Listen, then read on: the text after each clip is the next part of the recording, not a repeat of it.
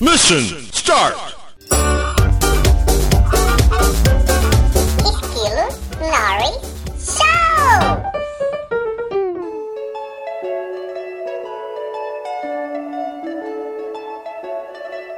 Solteiro é uma bosta mesmo, né? Ainda bem que hoje eu sou casado. E graças à senhora Esquilo Norris, eu não tenho que passar por um monte de merda que eu passava antigamente. Porque assim, eu sempre fui um idiota. E você ser um idiota é um pouco inconveniente para algumas pessoas. É, a, a, minha sorte é que eu tenho amigos que não ligam muito para isso, não. Ou porque eles também são idiotas, ou porque eles simplesmente me ignoram, fingem que eu não existo. Por exemplo, teve uma vez que eu fui numa festa, isso há muito tempo atrás. E como qualquer solteiro idiota, tava eu com aquela cara de lobo maluco desesperado pela atenção de alguém. Cara, eu tava dando em cima de todo mundo possível na festa. Chegou ao ponto que um dos foras que eu levei foi assim: Pelo amor de Deus, você já deu em cima de mim três vezes e tá na cara que você não lembra de mim, porque você chegou com o mesmo papo três vezes. E eu vou te dizer pela terceira vez: eu não estou interessado em você. Como eu disse, eu sempre fui idiota minha memória sempre foi uma merda. E ainda você mistura isso com um grau etílico considerável, a probabilidade da bosta está em níveis astronômicos. Eis que no momento da festa parece que tudo para. É um momento iluminado.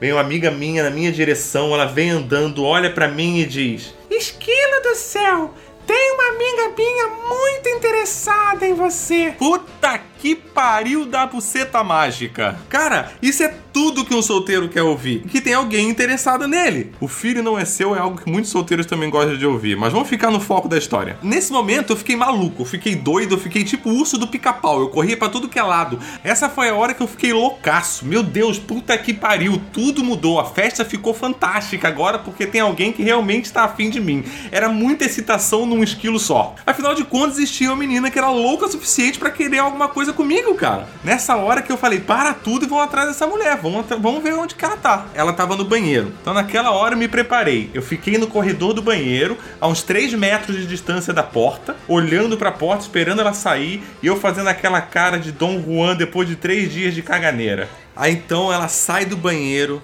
linda, sorridente, com sua bebida na mão. Ela veio na minha direção, assim, ó, que parecia propaganda de shampoo feminino. Os cabelos dela voavam assim no vento.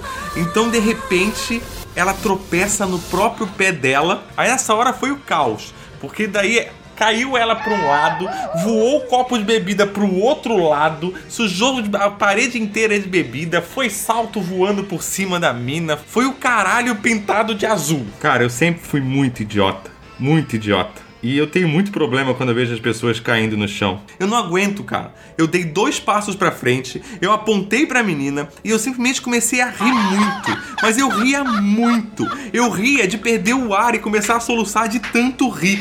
Eu cheguei ao ponto de eu ter que sentar no chão para poder continuar rindo muito. Ela levantou, sozinha, óbvio, porque eu tava muito ocupado rindo, feito um retardado. Ela levantou, ou pegou o sapato, juntou o copo, olhou para mim, disse: Muito obrigada, tá? E foi embora, envergonhada pra caralho.